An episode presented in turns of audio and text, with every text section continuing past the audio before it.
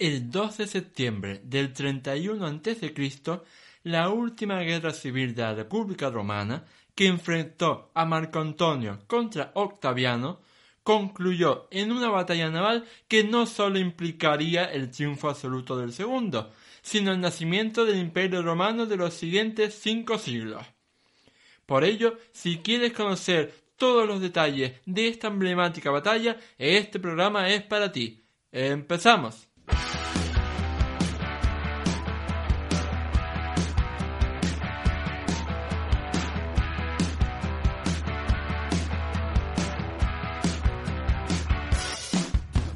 Muy buenas a todos y bienvenidos al episodio 64 del podcast de Historia, el programa con el que cualquier persona puede aprender sobre historia independientemente de su formación o nivel de conocimientos previos.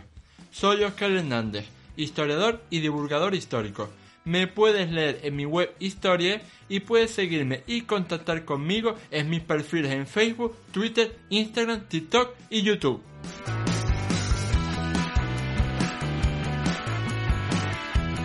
Tal y como había sucedido en el pasado con Julio César y Pompeyo Magno, Marco Antonio y Octaviano pasaron en una década de formar el segundo triunvirato junto a Marco Emilio Lépido para repartirse el poder en Roma a pelearse para ser los únicos dueños y señores del imperio. Para ver esa evolución más detenidamente, vamos a comenzar por ver lo que pasó un año después del asesinato de Julio César en marzo del 44 a.C. Los tres personajes formaron un nuevo triunvirato con el objetivo prioritario de vengarse de los principales líderes del magnicidio.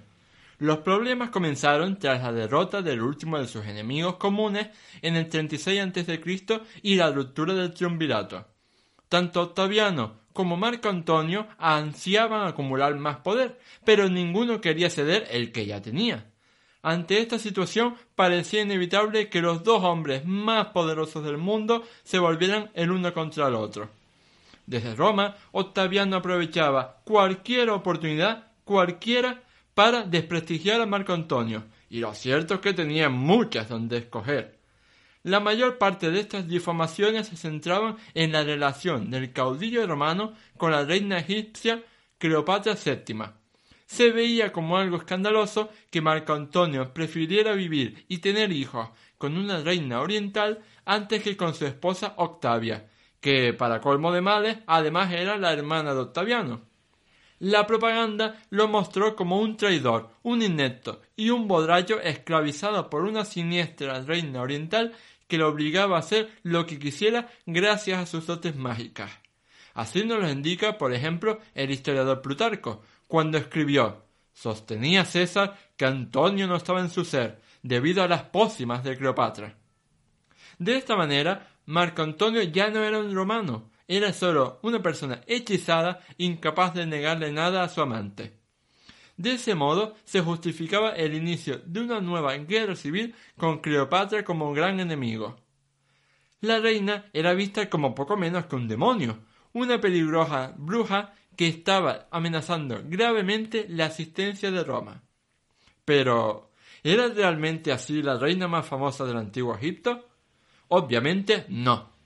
Cleopatra Filópator Neatea, más conocida como Cleopatra VII, era hija del faraón Ptolomeo XII y su esposa y corregente Cleopatra VI Trifena. Su relación de amor habría comenzado en el año 41 a.C., cuando Marco Antonio ordenó que la reina le visitara en Tarso, en el sur de lo que hoy es Turquía, para negociar el papel de Egipto en el nuevo panorama internacional. Cabe decir que esta no sería la primera vez que se verían, ya que Marco Antonio estaba en Roma cuando Cleopatra vivía su romance con Julio César en la ciudad. En fin, volvamos a lo nuestro. Antes de declararse oficialmente la guerra civil, Marco Antonio y Octaviano llevaban un tiempo ensarzados en una cruda guerra propagandística. Así, cualquier suceso del pasado o del presente podía ser usado para desprestigiar al otro. Por ejemplo, Antonio afirmaba descender de Hércules, de modo que la historia del semidios siendo engañado por Ónfala para que llevara un vestido y tejiera lana mientras ella portaba su masa y vestía su piel de león, fue tratada en la literatura y el arte. En el otro extremo, Antonio revivió la cuestionable actitud de Octaviano en la batalla de Filipos, se dio de su incompetencia para derrotar a Sexto Pompeyo y manifestó que se había prostituido y hecho favores sexuales a Julio César para conseguir el favor del dictador. También escribió una carta abierta atacando a Octaviano por su doble vara de medir al criticar su relación adúltera con Cleopatra. El texto, recogido por el historiador Suetonio, dice cosas como ¿Es que tú te acuestas solo con Drusila? Salud, sí. Cuando leas esta carta, no te has acostado también con Tertula, o con Teréntila, o con Drusila. O cosas como ¿De verdad importa dónde o dentro de quién metes la polla? Tras esta escalada de tensión sin precedentes en la que los cónsules del 32 a.C. y al menos un centenar de senadores habían huido de Roma temiendo por su vida, en el verano del 32 a.C., Octaviano declaró formalmente la guerra contra Cleopatra en nombre de Roma. Algunos poetas contemporáneos como Horacio escribieron años después para justificar este nuevo enfrentamiento aunque no por ello dejaban de lamentarse porque tuviera lugar. Horacio, por ejemplo, escribió ¿Por qué? ¿Por qué os apresuráis hacia esta funesta locura? ¿Por qué blandís espadas que acaban de ser envainadas? Otra generación ha quedado aplastada por la guerra civil. Esta ciudad se hunde bajo su propio poder. Al principio de esta cuarta guerra civil romana, todo parecía ir en favor de Marco Antonio, la verdad. A su armada de 500 barcos de guerra, la reina egipcia añadió otros 200, por lo que tendría en torno a unos 700 buques más o menos. Aparte, disponía de unos 300 barcos mercantes para organizar periódicamente el suministro de grano y demás alimentos a sus hombres desde Egipto a Grecia. En total, habría concentrado un ejército de unos 100.000 soldados de infantería y casi 12.000 caballeros.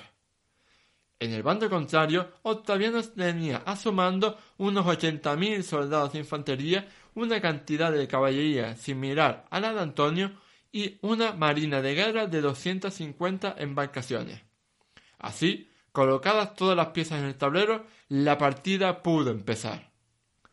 Antes de nada, vamos a conocer un poco cómo era precisamente ese tablero, cómo era el escenario donde tendría lugar la batalla.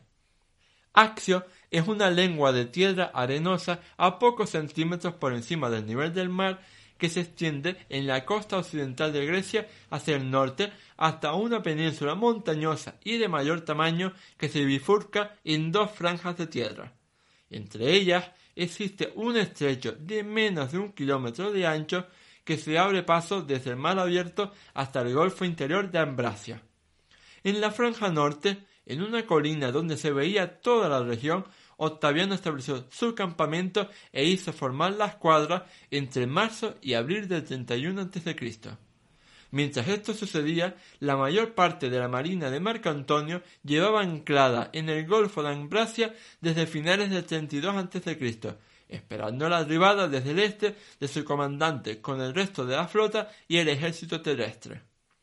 A su llegada, en los últimos días de abril, Marco Antonio acampó con parte de sus tropas en la sección meridional de la bahía.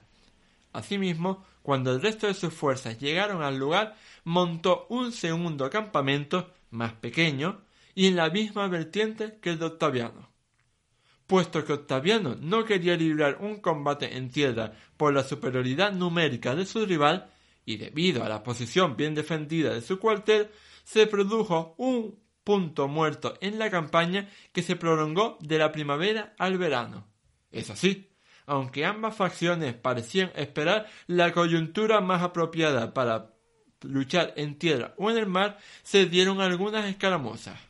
Por aquel entonces, Marco Vipsanio Agripa, el mejor amigo y general de Octaviano, ya llevaba un tiempo venciendo una por una a las guarniciones de Antonio a lo largo de la costa griega, poniendo en riesgo la seguridad de sus rutas de suministros. El golpe de gracia ocurrió cuando Agripa capturó la isla de Leucas, pegada al campamento principal de Antonio, lo que imposibilitó que los naves cargados de suministros llegasen sanos y salvos a Axio.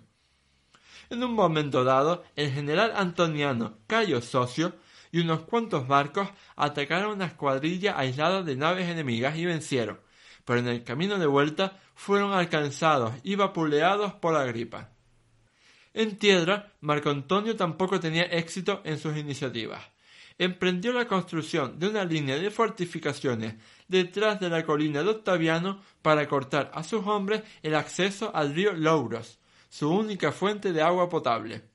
Sin embargo, tras varias derrotas, las tropas de Antonio no pudieron continuar defendiendo las construcciones y denunciaron al enclave. Con tantas personas mal alimentadas, concentradas en una zona tan pequeña, anegada y plagada de mosquitos, las infecciones y las enfermedades no tardaron en convertirse en un grave problema. Durante los largos y cálidos meses de verano, la disentería y la malaria hicieron estragos y mataron a muchos de los soldados de Marco Antonio. El historiador Dion Casio achacó la culpa de esta desgracia al establecimiento del campamento, como él decía, sobre un terreno llano y liso, más apropiado para luchar que para acampar. Tampoco ayudó el hecho de que se abandonara el cuartel pequeño y se concentrara a todos los combatientes en el principal. Los legionarios de Octaviano, en una posición óptima y con suministros garantizados desde Italia, se limitaron a contemplar cómo sus hambrientos rivales se morían por las enfermedades o abandonaban a su caudillo. Así, las deserciones de los aliados de Marco Antonio se multiplicaron. El primero fue el rey Amintas de Galacia y sus dos mil caballeros, y a éste le siguieron leyes clientes y senadores romanos. Cegado por las traiciones, Dion Casio cuenta que Antonio hizo matar a algunos de sus partidarios, entre los que se encontraba Jámbrico, rey de algunas tribus árabes, y el senador Quinto Postumio.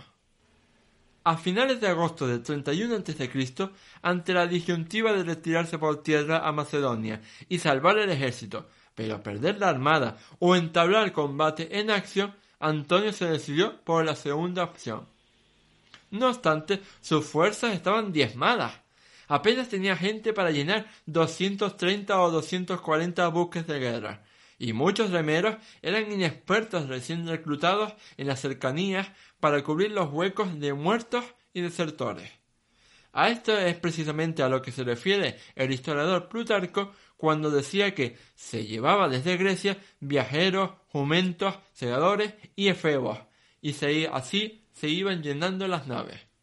En otro movimiento que no dejó espacio para mucha esperanza, Antonio mandó quemar los navíos que no se iban a poder utilizar, con el objetivo de que no cayeran en manos enemigas. Precisamente, la flota de Octaviano había pasado de contar con 250 barcos a tener unos 400 gracias a las embarcaciones capturadas por Agripa en sus ataques de aquellos meses por las costas griegas. Tras cuatro días de mal tiempo, con un mar encrespado por la violenta tormenta, como lo definiría Plutarco, el 12 de septiembre del 31 a.C. se despejó el cielo, salió el sol y las marinas levaron anclas. En una de las noches previas a la contienda, Dion Casio cuenta que Antonio dio un discurso motivador a sus guerreros, algo que seguramente fue inventado parcial o totalmente por el historiador, pero que contaba con frases célebres como si vosotros sois de esa clase de hombres capaces de conseguir la victoria, incluso sin un buen general, yo soy de esa clase de hombres capaces de imponerse incluso en compañía de malos soldados. En las primeras horas de la mañana, Marco Agripa embarcó ocho legiones y cinco cohortes pretorianas en total unos cuarenta mil combatientes aproximadamente, y los desplegó a un kilómetro y medio de la entrada de Axio. Por el contrario, la mermada flota de Marco Antonio solo albergaba a unos veinte mil legionarios y algunos arqueros. No obstante, éste se había asegurado de construir dos torres que miraran al mar en la parte más angosta del estrecho. Desde allí, las catapultas podrían lanzar proyectiles y bolas de fuego a cualquier galera que se acercara. Simultáneamente, las decenas de miles de guerreros de los dos ejércitos que se habían quedado en tierra se alinearon en sendas orillas para ser testigos del trascendental choque que estaba a punto de comenzar.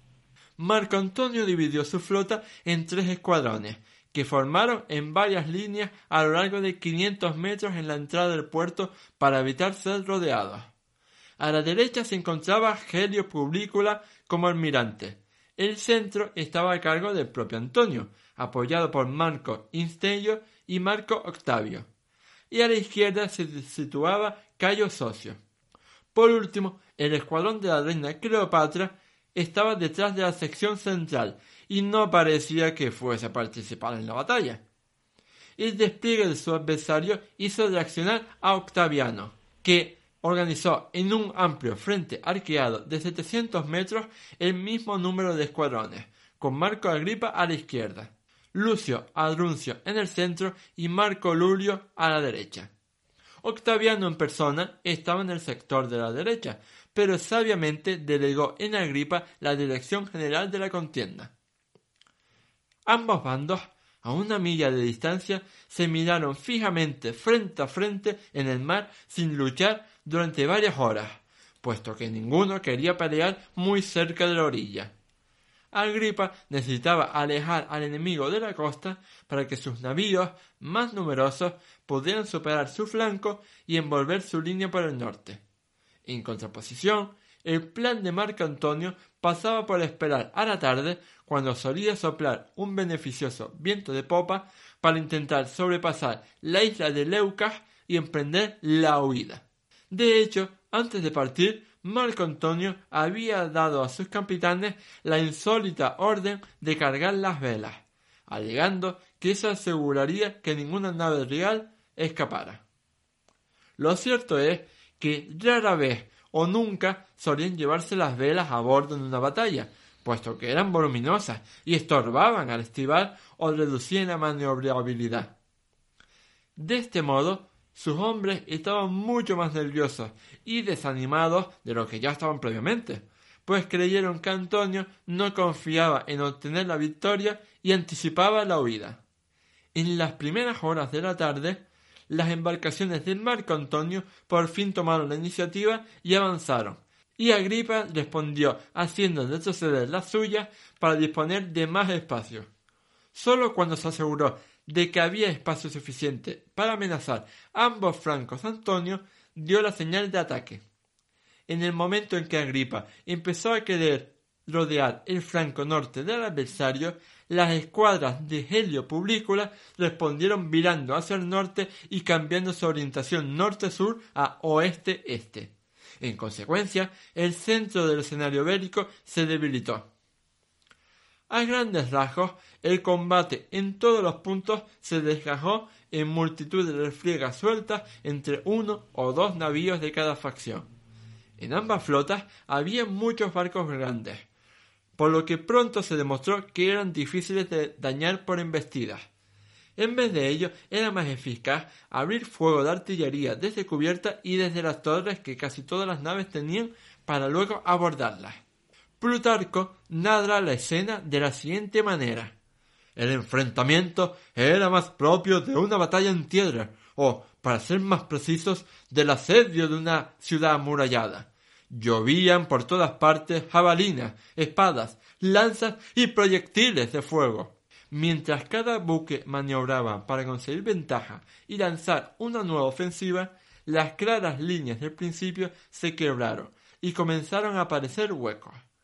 En los primeros instantes, el historiador Orocio expresa que se produjeron crueles pérdidas de uno y de otro lado, sin que la esperanza de victoria se inclinase en ninguno de los dos. No obstante, al cabo de dos horas de confrontación, Agripa casi podía acariciar la victoria con las yemas de las manos.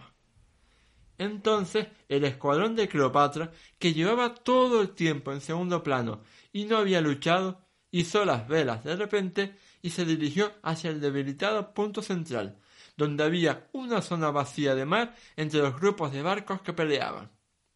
Los soldados y marineros de Antonio ignorantes del plan de sus líderes, esperaban que los navíos de la reina trataron de revertir la situación, rodeando las embarcaciones de Agripa para acabar con él.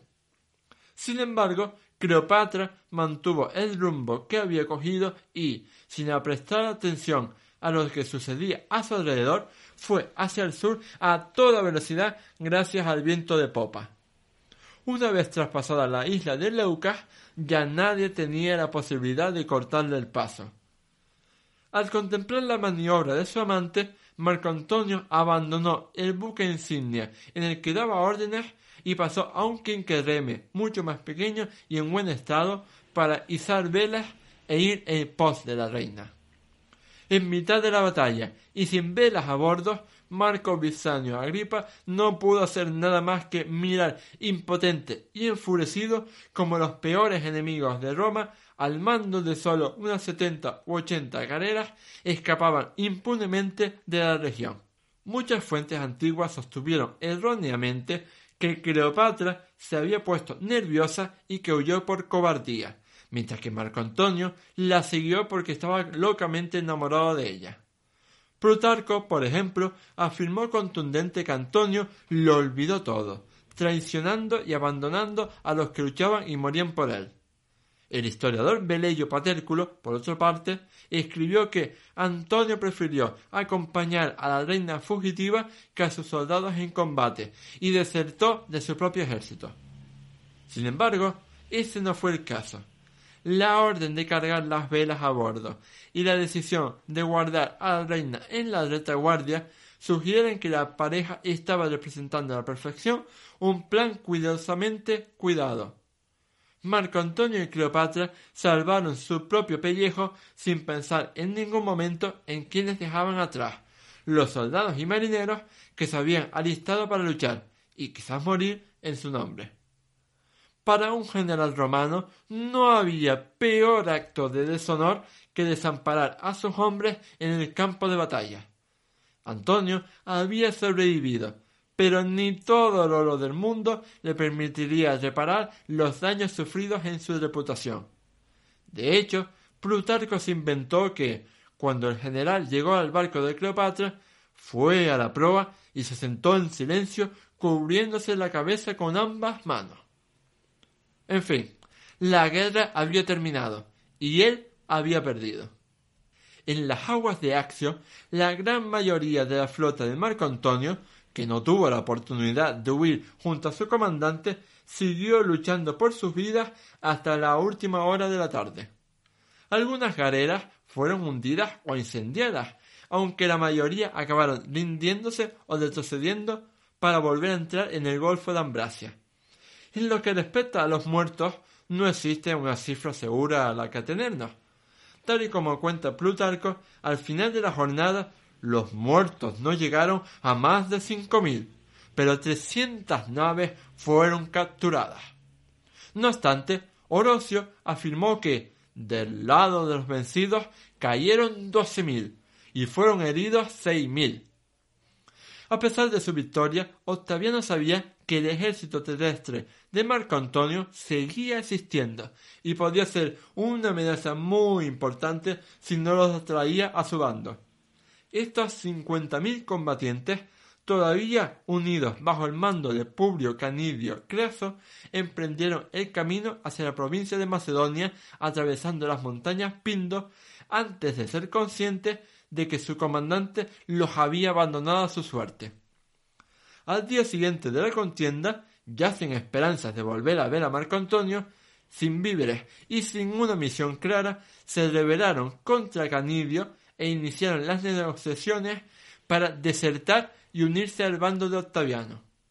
Después de una semana de conversaciones, el joven César accedió a no disolver las legiones y les prometió concederles las mismas recompensas que las tropas victoriosas. Vamos, como si hubiesen luchado en su bando desde el principio de la guerra civil. Una vez cerrado el trato, Canidio y otros oficiales se fueron discretamente y viajaron a Egipto para reunirse con Marco Antonio. En definitiva, la batalla naval de Axio no fue tan importante por el choque en sí de las fuerzas, ya que enfrentamientos más largos y violentos se habían producido en el pasado, sino por las consecuencias que trajo para la historia antigua de Roma. La humillante derrota y huida de Marco Antonio marcó el final de las guerras civiles romanas y el inicio de una nueva era dominada por completo por el que se haría llamar Augusto. Pero antes de que éste invadiera Egipto y los amantes se suicidaran en el verano del 30 a.C., pasó casi un año. En ese tiempo, en ese año, las celebraciones y los honores sobre el vencedor se sucedieron. Se erigió un monumento conmemorativo a los dioses Marte y Neptuno en el lugar, pues había sido una victoria de los dioses romanos frente a los dioses egipcios. Así lo reflejó el poeta Virgilio en la Eneida cuando expresó que dioses de toda traza y aterradora catadura y el ladrador Anubis empuñan sus venablos contra Neptuno y Venus y la misma Minerva. Pero aterrados todo Egipto y la India y toda Arabia y todos los sabeos van dándose la fuga. Asimismo, los espolones de las naves antonianas acabaron expuestos en el foro de Roma, y el Senado otorgó un triunfo a, Octaviano por la gesta de Accio y otro al año siguiente por la conquista de Egipto. También se ordenó construir un arco como celebración de la victoria y nuevas fiestas se decretaron para el 2 de septiembre de cada año. Aun así, puede que ninguno de esos honores complaciera más a Octaviano que el ritual realizado el 11 de enero del 29 a.C. Aquel día las puertas de bronce del pequeño templo de Jano Gemelo en el foro romano fueron cerradas, algo que solo había ocurrido un par de veces a lo largo de toda la historia romana, porque implicaba que había completa paz en el imperio. En el momento en el que invadió Egipto, Octaviano pudo entrar en la ciudad de Alejandría sin apenas oposición gracias a la derrota o la deserción de los restos de la fuerza de Marco Antonio. Retirado en su tienda, escuchó el falso rumor de que Cleopatra se había suicidado y optó por quitarse también la vida clavándose un puñal en el estómago, pero con tan mala suerte que no lo mató al instante. Roto de dolor, alguien le contó que Cleopatra seguía viva y ordenó que lo trasladasen a su presencia. Una vez allí le dijo unas palabras finales, bebió una copa de vino y murió. La reina egipcia le sobrevivió más de una semana, hasta que, según narra Plutarco, llegó a la conclusión de que tan solo la mordedura del áspid ocasionaba un sopor que se abatía sobre el sujeto como una ensoñación sin espasmos ni dolor. Así no sería un trofeo de guerra que Octaviano pudiera exponer en Roma. El 10 o 12 de agosto del 30 a.C., Cleopatra se bañó, se vistió con sus mejores galas, disfrutó de una última cena y finalmente se dejó picar por una cobra egipcia introducida clandestinamente en sus aposentos. En Roma, los ciudadanos no sabían qué haría Octaviano ahora que no tenían ningún rival a su altura y era el dueño y señor del Mediterráneo. Pero se abrazaron a él con la esperanza de que, después de veinte años de guerra civil casi ininterrumpida, les ofreciera vivir en una Roma más pacífica y próspera que nunca. Ahora sí, ha llegado el final del programa 64 de Historia. Si te ha gustado este programa, te recomiendo que te hagas ya mismo con el número 22 de la revista Historia Hoy, pues en ella publiqué el artículo en el que me he basado para crear esto que has oído. Y si quieres expresar qué te ha parecido este podcast, darme alguna sugerencia sobre temas a tratar en el futuro, hacerme alguna pregunta directa sobre la antigua Roma o recomendarme algún libro que debas leer, no dudes en dejarme un comentario. Dicho todo esto, no me queda más que invitarte a darle a me gusta, a puntuarnos con 5 estrellas si nos escuchas desde Apple Podcast o Spotify, a suscribirte al programa y a compartirlo en tus redes sociales para que llegue al máximo público posible. Nos vemos en el próximo programa de historia. ¡Hasta luego!